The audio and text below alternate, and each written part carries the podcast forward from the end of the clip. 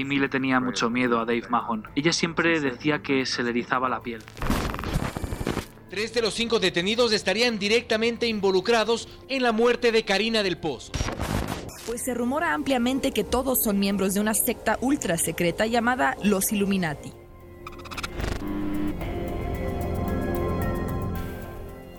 Misterio a la carta.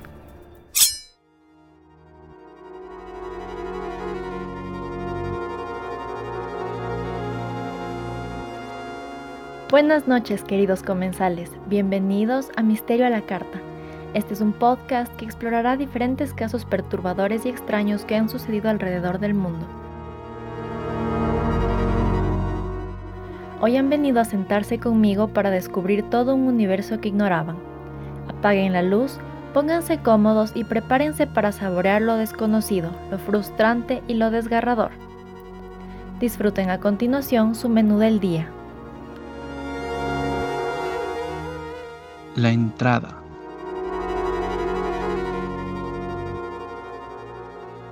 Al fin ha llegado el día, Halloween, qué emoción. Me acuerdo que una vez para el colegio creo que hice una investigación sobre Halloween para ver, o sea, cuáles eran los orígenes.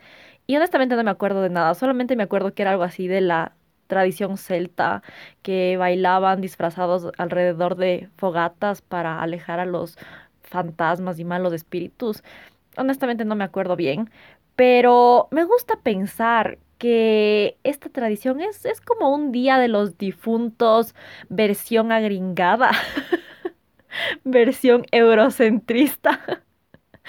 Pero X, o sea, igual creo que todas las culturas del mundo tienen unos orígenes parecidos, siempre hay estos arquetipos, entonces, no sé, me gusta pensar eso, que todos estamos conectados de alguna manera. Mi nombre es Camila Pérez y ya saben que aquí les contaré casos extraños que ocurren alrededor del planeta.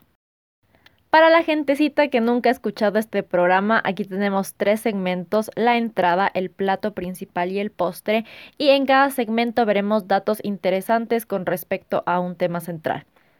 Honestamente, no tenía ni idea de qué tema elegir para esa semana porque hay tantas posibilidades. Y yo en mi cabeza decía, quiero hacer una recomendación que alguien me haya dado, pero al mismo tiempo quiero topar un tema del que he querido hablar por full tiempo. Entonces decidí elegir la segunda opción porque mm, me caigo mejor yo misma que cualquiera de ustedes. mentira, mentira, es chiste. Yo les amo a todos, pero en verdad quería contarles sobre esta historia rarísima. Entonces el resto tendrá que esperar. Hoy les hablaré sobre las hermanas Gibbons, que eran un par de gemelas que tenían una relación un poco mm, peculiar, digamos. Así que prepárense para saber más sobre eso eh, más adelante en el plato principal. Pero antes quería recomendarles algunas pelis para ver durante esta época miedosita. O sea, para mí esta época miedosita es todo octubre y hasta el 2 de noviembre, que es el Día de los Difuntos, ya. Así que prepárense para todo este contenido hasta entonces, hasta la próxima semana, porque después ya se viene Navidad y, y todo eso, entonces eso ya es otra cosa. Y bueno, les voy a decir mis películas favoritas y si no les gustan, pues muy mal de su parte porque son excelentes. Primero y la que siempre veo en este mes es Monster House. es una película de dibujos animados, yo sé, pero oigan, a, a mí no me importa. Seguramente muchos de ustedes se han visto, pero si no, pues les cuento. Es sobre unos niñitos ahí que son vecinos de un señor que es cabreadísimo y todo el mundo le tiene pánico. No, no solo al hombrecito ese, sino también a la casa en la que vive. Todos dicen que, que está embrujada. La cuestión es que un día a uno de los niñitos estos se le cae la pelota en el terreno del señor y deciden armar un plan para rescatar la pelota porque el señor nunca dejaba entrar a nadie en su terreno. Entonces ya pues empiezan a hacer el plan para tratar de recuperar la pelota y empiezan a ahí a pasar cosas medio medio extrañas. Contando así este resumen parece la película más fofa y estúpida y horrenda del mundo. Pero les juro que es buenísima, entretenida, miedosa, triste, chistosa. O sea, es todo ya todos los sentimientos te salen durante esta cosa, así que no se van a arrepentir de ver. Vean con sus hijos. Mentira, mentira. no vean con sus hijos porque es un poco miedosita. No, sí vean con sus hijos, no pasa nada, es buenísima. Yo me vi cuando era niña, o sea, tenía como 14 años creo, pero buenaza, buenaza. La siguiente es otra de animación. Aparentemente me encantan estas películas. Y es Coraline. Y quien me venga a decir que esa película es para niños, les arandeo. Eso no es para niños. Eso para niños no tiene es nada. Si yo me hubiese visto eso de chiquita, me traumaba de por vida. o sea, ya de por sí soy medio traumada. Si veía eso, ahí sí, terapia hasta que me muera, les juro. Cacho, ya que exagerada, pero les prometo que Coraline sí que es una película perturbadora. Sin chiste, es así, es así que no vean con sus hijos. Es así que no. es de una niñita que se llama Coraline y se va a vivir ahí en, en el campo con su familia. En la nueva casa encuentra una puerta secreta y adivinen qué. Sí, la niña se mete por ahí y no le culpo porque yo capaz hubiese hecho lo mismo. O sea, imagínate, vas a una nueva casa y encuentras ahí el pasadizo secreto, o sea, la aventura, obviamente te vas a meter. Bueno, se entra a la puerta y sale como a un mundo alterno en donde todo era perfecto. En su casa normal tenía problemas con sus papás, siempre estaban súper ocupados, parecía que su papá sufría de depresión severa, si me preguntan a mí. Pero en esta otra realidad sus papás eran, eran geniales, le prestaban atención y le daban cosas ricas de comer. Bueno, la cuestión es que algo siniestro pasa, que ese mundo no era real y algo malvado controlaba todo lo que sucedía ahí. Y no les cuento más para que se vean. Y si ya se han visto, pues repítanse qué pasa. No pasa absolutamente nada. Pueden verse 100 veces. Yo me he visto 5 veces, o sea.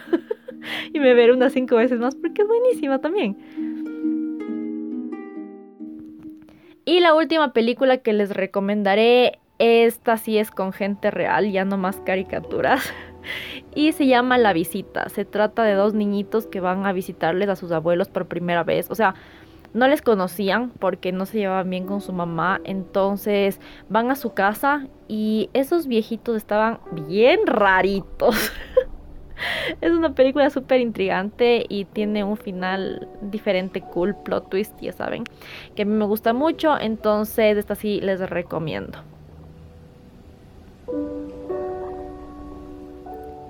Y ahora sí, antes de pasar al plato principal, no se olviden de seguirnos en Instagram y en Facebook porque ahí tenemos más información complementaria que seguramente les interesará. Voy a seguir con las dinámicas por Halloween, entonces ya saben, participen, es cool. Recuerden además que pueden comentar sus teorías y sugerir casos que quieran que se cubra en el futuro. Y les cuento que me llegó un comentario de Eduardo Pesantes que me dijo que su hijita, que también se llama Camila, escucha a Misterio a la Carta y que le gustan mucho las historias escalofriantes que se cuentan en este programa. Así que le mando un gran saludo a Camila y gracias por escuchar el programa, de verdad. Eh, me motiva mucho a seguir creando más contenido. Así que gracias otra vez. Y bueno, ahora sí, vamos a continuar con la siguiente parte del episodio, el plato principal. El plato principal. Empezamos el plato principal y hoy les voy a contar sobre las gemelas Gibbons. Es un caso bien extraño, pero igual espero que les guste. Yo la primera vez que escuché sobre esto fue hace dos años exactamente en un video de Kendall Ray en YouTube. Les juro que esa señora es mi youtuber favorita, le amo, amo sus videos, las historias que cuenta, o sea, amo todo ya. Entonces, escuchen su video si es que les interesa y ya les digo, a mí se me quedó grabado en la memoria. Entonces, por eso decidí contarles aquí más a profundidad. Hoy me voy a basar en el video de Kendall y en dos artículos para contarles esta historia. Eh, uno de los artículos es de la página All That Interesting y el otro es de El Confidencial. Así que si tienen más dudas o algo no les quedó claro, pueden referirse a esas fuentes para, para ver los detalles. Este caso me llamó la atención principalmente porque en mi familia hay muchos gemelos. De mi familia paterna tengo un par de primos gemelos y en mi familia materna hay el gen de los gemelos, o sea, las tías de mi abuela son gemelas, mi mamá y mi tía son gemelas y como este gen se salta una generación, lo más probable es que mi hermana o yo tengamos gemelas si alguna vez tenemos hijos. Entonces creo que por eso me cautivó tanto este caso, ¿no? Y bueno, dejando los datos curiosos de mi vida a un lado, ahora sí vamos a la historia porque está bien larguita ya, o sea, les estoy avisando desde ahorita. Y bueno, este es el caso de las gemelas silenciosas. June y Jennifer Gibbons eran dos hermanas nacidas en Barbados el 11 de abril de 1963. El papá de estas niñas se llamaba Aubrey y trabajaba para la Fuerza Aérea Británica, no puedo hablar. Entonces, por asuntos de su empleo, toda la familia tuvo que mudarse a Inglaterra, a, un pueblo ahí. O sea, no es que era una ciudad grande, no es que era Londres ni nada por el estilo. Entonces, em, en este pueblito, ellos eran de los pocos extranjeros de la zona. Este parece un dato irrelevante, pero va, a cobrar fuerza en un rato. Al principio eran como cualquier otra familia, pero a medida que las niñitas empezaron a crecer, Aubrey y su esposa Gloria se empezaron a dar cuenta que sus hijas eran un poco diferentes al resto. Primero parecía que tenían algún tipo de retraso. Creo que ya no es políticamente correcto decir así, pero honestamente no sé que tenían capaz algún tipo de discapacidad intelectual. No sé ya. La cuestión es que estaban atrasadas en el colegio, no estaban al mismo nivel que sus compañeros de clase, ¿ya? Segundo, tenían un impedimento en el habla, lo que les dificultaba un montón comunicarse con las personas a su alrededor. Y tercero, estas niñitas eran o sea, demasiado inseparables. Pero no como jiji, jaja, se llevan bien, qué bonitas las hermanitas. No, o sea, era ya un nivel medio preocupante, no se separaban ni un segundo. Entonces, todos estos indicios hicieron que sus padres eh, se den cuenta de que algo no iba de la manera convencional ya. Y bueno, como les dije, las guaguas tenían un problema de habla, no podían comunicarse con el resto, pero de alguna manera lograron crear como un lenguaje propio que solo ellas entendían y por eso hablaban únicamente entre ellas. Y creo que esto lo lograron porque entre gemelos, de lo que yo he escuchado, especialmente entre gemelos idénticos, existe esta como conexión telepática. Y he visto con mi mami y mi tía, full veces terminan las oraciones de la otra y cosas así. Y pienso que eso tiene que ver con crecer junto a una persona de manera tan cercana, ¿no? Porque una cosa es tener un hermano mayor o menor que al final vive en sus propias épocas y otra es vivir con alguien de tu misma edad que aparte se ve exactamente igual a ti, o sea, les juro me parece algo fascinante. No no me imagino eso porque les ponen la misma ropa, les dan las mismas cosas y yo no sé en qué punto eso afecta tu personalidad, o sea, en qué punto tú dices, hasta aquí soy yo y aquí empieza mi hermana. No, no sé si es que eso pasará ya, pero les digo esto porque ya van a ver lo que pasa en esta historia. en fin, las niñas cuando eran pequeñas trataban de hablar, de hacerse entender, obviamente, pero eventualmente creo que se frustraron tanto que decidieron dejar de hablar. O sea, literal se callaron y solo se comunicaban entre ellas en su idioma raro. Y bueno, no solo fue el hecho de que no podían hablar bien lo que les tenía aisladas de la gente, o sea, su raza también fue un problema.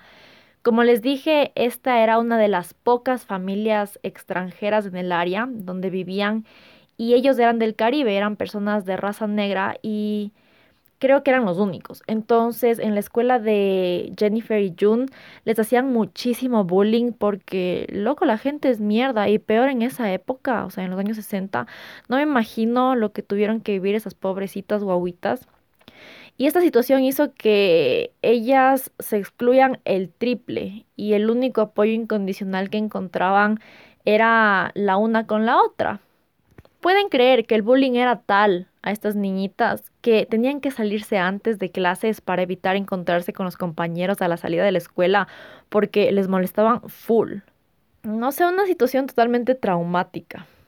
Con los años, su idioma, este que tenían entre ellas, se hizo mucho más especializado. O sea, era basado en el inglés, ¿no? Entonces, me parece que al principio sus papás algo entendían, pero hubo un rato que eso evolucionó y en verdad ya nadie les entendía absolutamente nada. Hubo un tiempo en el que compartían cuarto con su hermana menor Rose y ella era la única conexión que tenían con el mundo, porque a ella sí le hablaban, pero eso no duró mucho, porque cuando Rosie, la niñita, cumplió 11 años, eh, se cambió a un cuarto individual y a ella también le dejaron de hablar. Y no me imagino, debe haber sido súper triste para la pobrecita Rose. Imagínense que sus dos hermanas mayores empezaron de la nada a ignorar su existencia. O sea, qué horrible, qué fatal.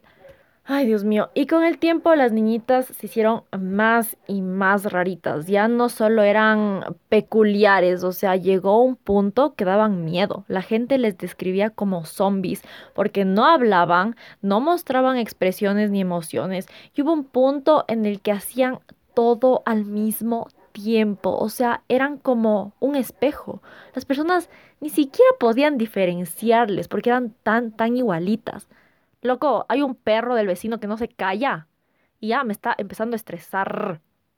Ya se cayó el perro. Pero bueno, como les decía, de ley hay gente que dice como obvio no les van a diferenciar si son gemelas, son iguales. Loco, la gente que conoce gemelos sabe que nunca son idénticos. Casi siempre se les puede diferenciar si les has visto varias veces.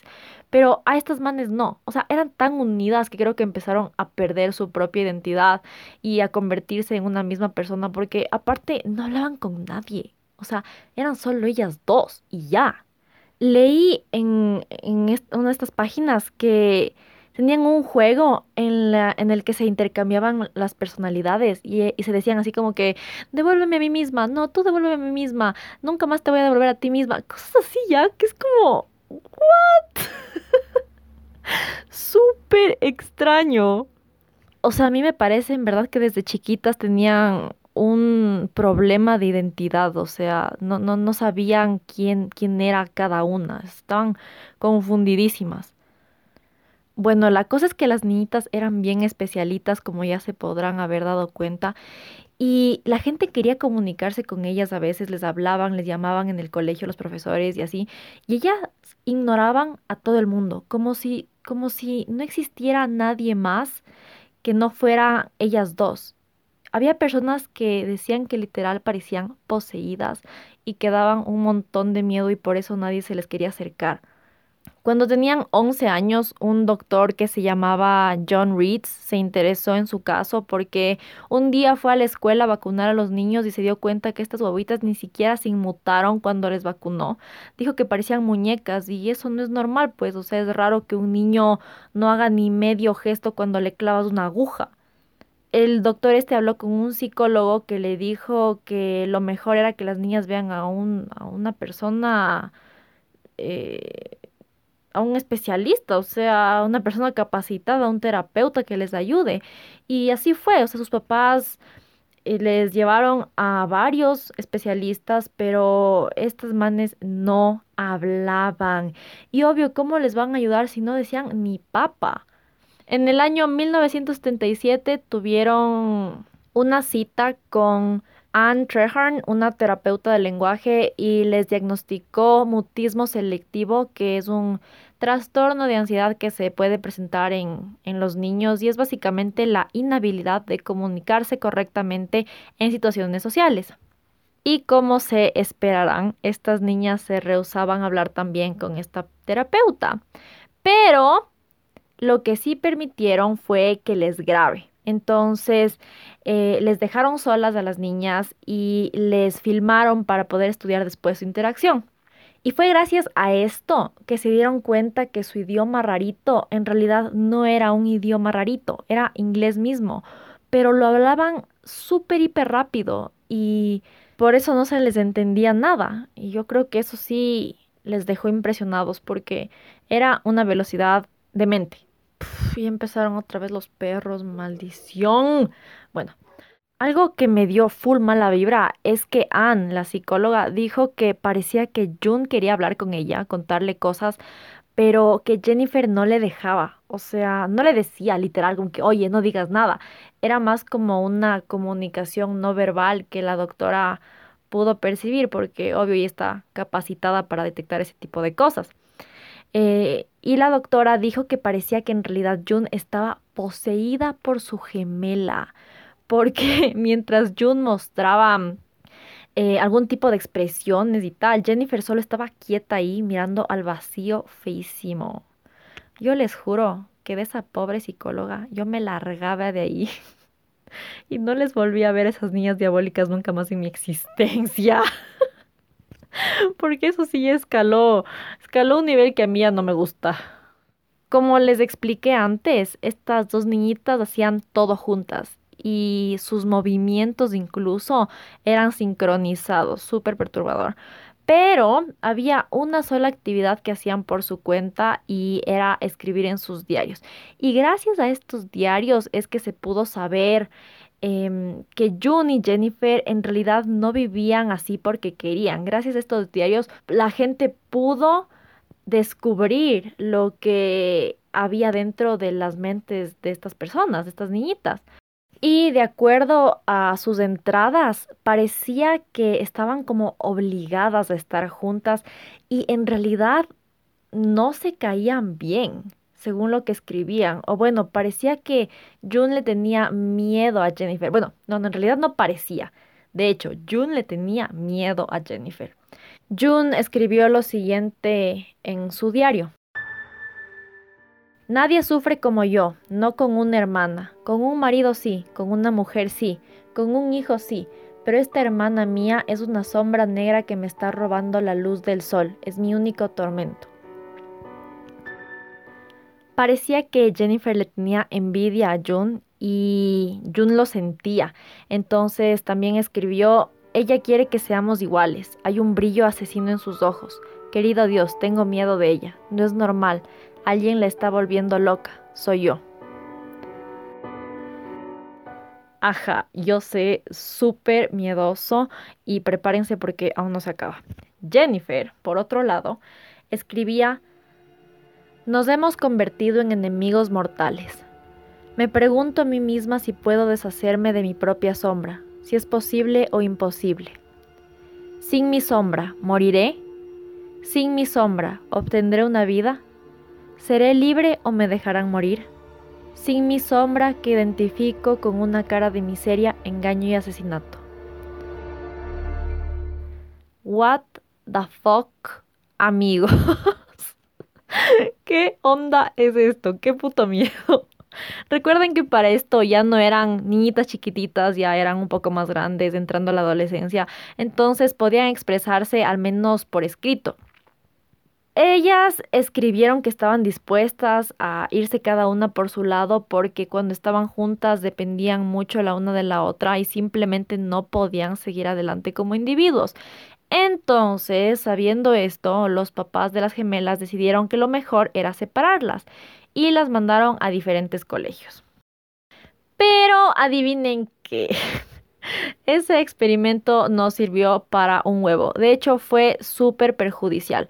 Las chicas no podían comer, no podían dormir, hasta que de la nada estuvieron en un estado catatónico. Literal, ahí como muertas. A June la tuvieron que sacar de la cama entre dos personas porque no podía mover ni un músculo. Entonces, obviamente, les volvieron a juntar porque eso estaba demasiado preocupante. Regresaron a su casa y su rutina volvió a lo mismo y de hecho fue peor, se vincularon aún más, o sea, ya imagínense cómo más se pueden vincular esas personas y ya era otro nivel de tóxica su relación. Recuerden que las chicas ya eran grandes y hasta ellas entendían que eso no estaba bien, hacían todo lo posible por tratar de hablar. Le rezaban a Dios, le decían que ya no querían hacerle daño a su mamá, que querían hablar con ella, pero simplemente no podían. Uy, Dios mío, ¿qué es esta historia? Es juro que me empiezo a desesperar así porque me parece rarísimo. Creo que en estos episodios digo rarísimo unas 585 mil veces. Tomen un trago cada vez que diga rarísimo. Terminan hecho bolsa en una esquina. Bueno, pasó el tiempo y ellas estaban súper deprimidas por todo esto que estaban viviendo. pero a los 16 años decidieron empezar a escribir libros porque pensaban que esa sería una buena manera de comunicarse con el mundo. Trataron de publicar sus libros, pero no lo lograron porque las temáticas de las novelas eran un poco inapropiadas. Eran básicamente relatos que involucraban crímenes diversos. Por ejemplo, una de las novelas de June, de hecho, creo que la única que se publicó se llamaba The Pepsi Cola Addict y se trataba de un adolescente al que le seduce su profesora y luego le envían a un reformatorio, no me quedan claras las circunstancias por qué le envían al reformatorio, y ahí tiene que combatir el acoso de un guardia homosexual. O sea que, que acabo de leer, por Dios. Yo honestamente odio todas las cosas que tienen que ver con profesores abusando de los alumnos, ¿ya? Entonces ese cuento suena bien incorrecto para mis gustos. Y es interesante porque de hecho eh, se hizo bastante popular el libro después de que la historia salió a la luz de estas dos hermanas. Es cotizado, o sea, la gente busca el libro y trata de conseguirlo porque creo que es una manera de, de ver dentro de la mente de, de esta chica. Y enfocándonos en Jennifer, ella tenía un libro que se llamaba The Pugilist, este no se publicó. Se trataba de un médico que intenta salvar la vida de su hijo eh, y para lograrlo mata al perro de la familia para trasplantar el corazón del perro en el niño. El espíritu del perro vive en el niño y a la final se venga del papá. ¿Qué carajos es esto, Jesús? Madre de Dios. Ese sí, les juro que suena como el peor cuento del mundo. Nunca leería eso, suena horrible. Y ya, dejando de lado las historias raras de las chicas, la cuestión es que no les estaba yendo tan bien como pensaban que les iba a ir con esto de ser escritoras. Y a los 18 años decidieron que tenían que empezar a tener más experiencias eh, de la vida real para poder escribir más fidedignamente, ¿no? Entonces conocieron a otro par de gemelos y sorprendentemente se hicieron amigos y salían con ellos y todo cool, pero se empezaron a descontrolar estos manes, empezaron a tomar, a experimentar con drogas y luego todo empezó a escalar. Eh, comenzaron a cometer crímenes como robar y hubo un punto en el que creo que no sabían cómo lidiar con estas cosas que estaban pasando y se trataban de matar, se trataban de estrangular.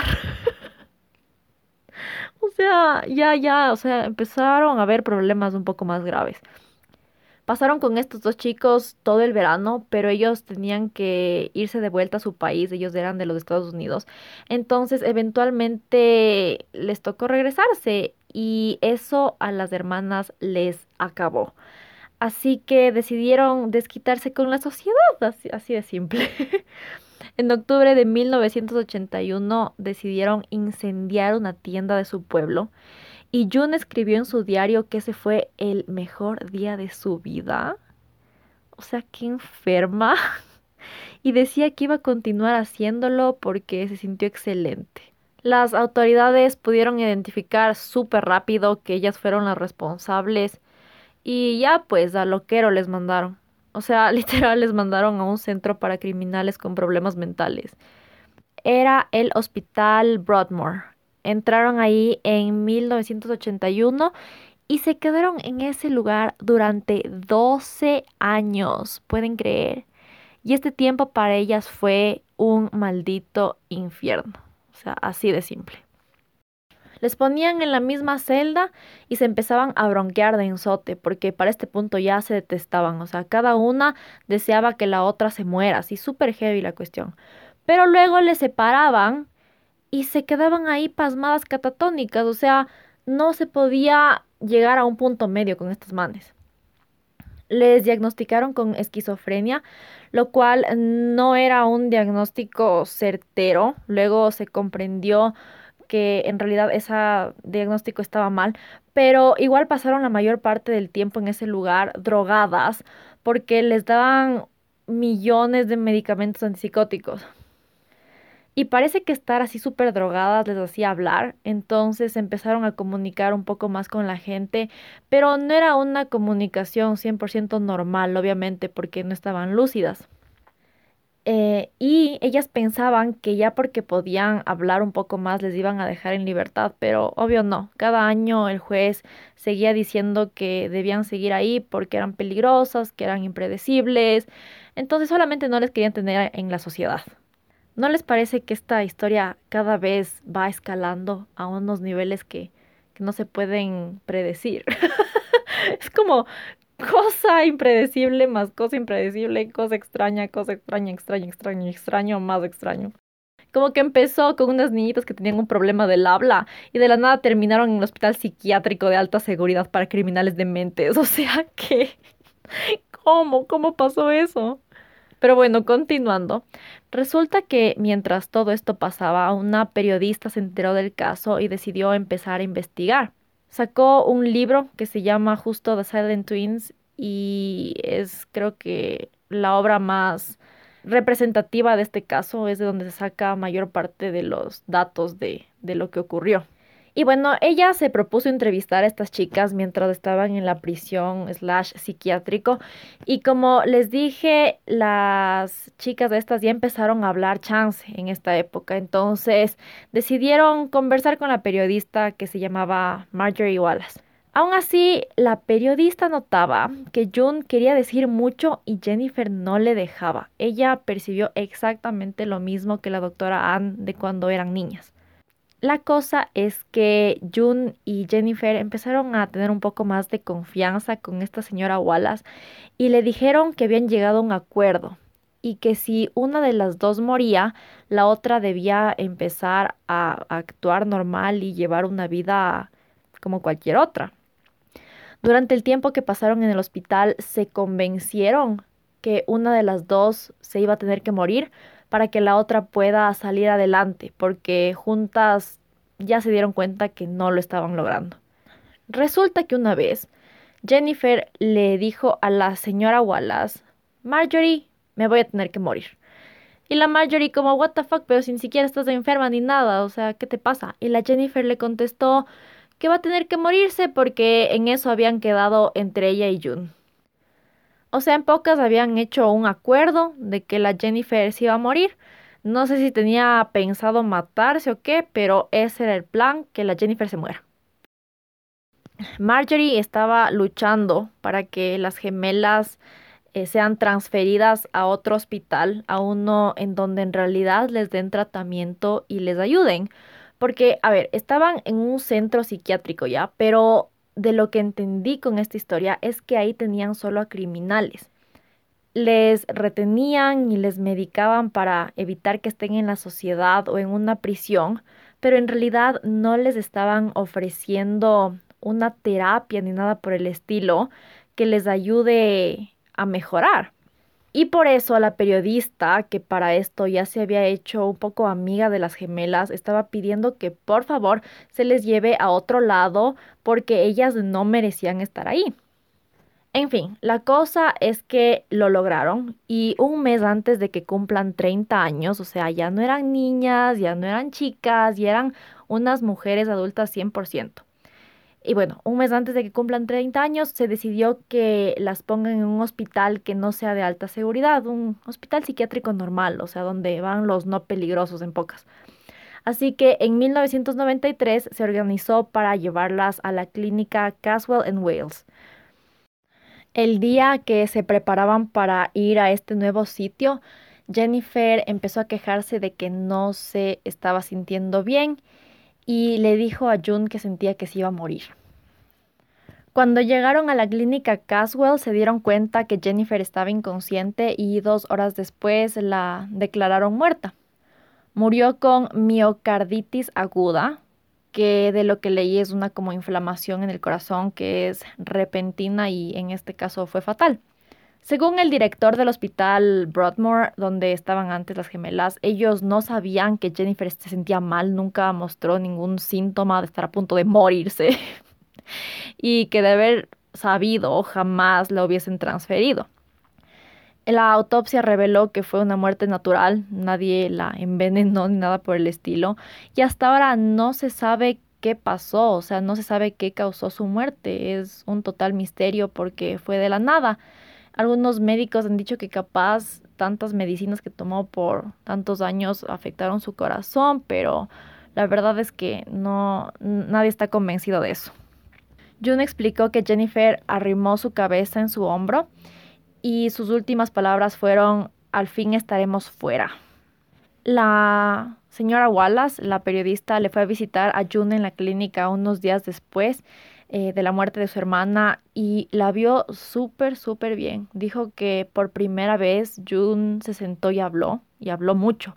Se convirtió en una persona totalmente diferente en poquísimo tiempo, o sea, desde que se murió su hermana, solo cambió de la noche a la mañana. Y una de las cosas que June le dijo a Marjorie es que por fin puede ser libre, que Jennifer dio su vida por ella. Y además, June escribió en su diario que sintió que le quitaron un peso de encima cuando su hermana se murió. La gemela estuvo un año más en este centro y luego la dejaron libre porque, como les dije, cambió totalmente y se hizo normal. O sea, así de la nada y en el año 2008 dejó de recibir terapia psicológica y actualmente vive su vida relativamente normal, o sea, se relaciona con la gente, tiene su propia casa cerca de sus papás y todo básicamente normal eh, a relación de lo que vivía antes con su hermana, ¿no? Y pues eso es todo. Esa es la historia de las gemelas silenciosas. A mí me parece súper interesante. Es interesante, ¿no? O sea, es uno de los casos más intrigantes y extraños, les juro. me parece irreal, pero es 100% verdad y bueno, como se podrán imaginar, hay algunas, algunas teorías de lo que posiblemente les pasaba a estas gemelas y ya les voy a contar ahorita en el postre. El postre. Amiguitos, esta historia es como una película de suspenso. O sea, las sorpresas y las intrigas se mantienen desde el principio hasta el final. Y de alguna manera tiene un final feliz, creo yo. Porque si bien la una señora se murió, eso permitió que al menos la otra pueda tener algún tipo de vida. Yo honestamente pienso que si las dos se mantenían con vida, igual se iban a terminar matando o iban a ser infelices para siempre. Entonces, sí creo que esta fue lo la mejor opción, lo mejor que les pudo haber pasado. Y bueno, veamos las teorías. ¿Qué es lo que la gente cree que pasó? ¿Qué les pasó a estas mujeres para que se comporten así? Primero, vamos a lo lógico que sería que simplemente tenían problemas psicológicos, que el bullying y su problema de habla hizo que se cierren al mundo desde muy chiquititas. Y en esa época hablamos de los años 60, no era tan común buscar ayuda psicológica peor para niños pequeños, entonces capaz lo único que necesitaban era un profesional desde niñas y no lo tuvieron, entonces sus problemas empezaron a crecer. Esto obviamente suena razonable, pero no explica del todo cómo y por qué murió Jennifer. O sea, puede ser que subconscientemente se haya suicidado. Loco, yo no sé si es que eso pueda pasar, yo no sé si es que eso es posible. Pero el cerebro es poderoso, entonces, quién sabe. O quizás June la mató, aunque no hay ni una sola prueba ni indicio de que eso haya pasado. Y aparte, como diablos le provocas una miocarditis aguda a alguien? o sea, no creo. Más fácil era solo asfixiarle o algo. Y ellas sí que amaban eso de andarse estrangulando, así que yo creo que hubiese sido más simple. Si me preguntan a mí, yo no creo honestamente que June le haya matado a su hermana. Hay personas que piensan que tal vez las guaguas nacieron malditas. Obvio para esto no hay pruebas ni evidencia de ningún tipo, pero ¿de verdad que sí parece una maldición de película o qué? Me imagino a una bruja diciendo, la una no podrá vivir mientras la otra permanezca con vida. Deberán elegir quién se queda y quién se va. qué estúpida que soy, Dios, qué ridícula. Pero bueno, a mí me suena como una excelente película, solo que si fuera producida por Disney seguramente de ley romperían la maldición y vivirían las dos felices por siempre. Lamentablemente, esta es la vida real y es una mierda, así que toca lo que toca, ni modo, y pasó lo que pasó. Una teoría más espiritual habla sobre la reencarnación y dice que posiblemente en su anterior vida algo malo pasó y reencarnaron para vivir esa tortura como castigo. Otra teoría es que Jennifer le controlaba a June. Si han visto que en full programas existe este concepto de el gemelo malo y el gemelo bueno, hay mucha gente que cree que Jennifer era mala y le tenía dominada a June. Esto yo creo que es 100% real. O sea, no que existen gemelo malo y gemelo bueno, sino que en este caso sí parecía que Jennifer era la más perturbada. Y como les conté hace un rato, June escribía que le tenía miedo eh, pero por eso me sorprendió que sea Jennifer la que muriera. O sea, no sé, yo hubiese pensado que más bien Jennifer le mataba a la June, pero no. O sea, todo se me es tan extraño, les prometo, para mí nada tiene sentido y me da forma la vibra. Y finalmente se habla de almas. Hay gente que cree que lo que les ocurrió a estas niñas es que un alma estuvo separada en dos cuerpos. Y como eso es algo no natural, es una anomalía, no podían estar tranquilas, su alma no se ponía de acuerdo. Pero así como tenían una misma alma, tenían diferentes personalidades. Quizás Jennifer estaba tan perturbada y sentía envidia de su hermana porque tal vez ella era el lado oscuro de una persona, mientras que June era el lado más positivo un poco así como en la serie Curón, no sé si es que han visto, es una serie italiana, está en Netflix. A mí me gustó mucho porque justo muestra esto de la separación de la parte oscura del ser humano. Es, es bien interesante, pero no sé amigos, yo no sé, pero igual me da miedo todo. A ver, debo explicarles. Generalmente yo soy una persona muy excéntrica, no creo en fantasmas, diablos, infiernos, ni nada de eso. Pero en lo que sí creo es en que tenemos un alma y que hay algo más después de la muerte. No sé si nos vamos al paraíso, la vida eterna o si reencarnamos o qué, pero lo que sí sé es que no desaparecemos porque, como sabrán, la energía no se crea ni se destruye, solo se transforma. Entonces yo firmemente pienso que nuestra energía no desaparece, solo sale a convertirse en algo más. Dicho eso, creo que es posible esta teoría del alma dividida. A algunos les puede sonar súper estúpido, ridículo, no sé, pero a mí me suena posible porque a la final estoy segura que hay mucho que no comprendemos y no deberíamos ser tan arrogantes de pensar que sabemos absolutamente todo del mundo. Porque a la final hay muchos misterios, hay muchos misterios inexplicables y ya, solamente hay que aceptarlos y a veces solo dejarlos ir. Me interesa mucho saber qué piensan ustedes sobre este caso. Es súper interesante y de verdad quiero saber qué creen que fue el origen de esta relación tóxica entre, entre las gemelas Gibbons. Y bueno amigos, esto es todo por hoy. Espero que les haya gustado este episodio. Es uno de mis temas favoritos como les dije. Yo soy Camila Pérez y nos vemos la próxima con un menú totalmente renovado. No se olviden de seguir la cuenta de Instagram y proponer sus propios temas para poder cubrirlos en el futuro. Cuídense, protéjanse, vean muchas películas de miedo en este Halloween, protejan a sus hijos que son los más vulnerables y nos vemos muy pronto. Chao. ¿Qué fue ese chao rarísimo? Chao. chao. Cacho ya. Es tardísimo, ya me muero sueño. Chao. Chao. Chao.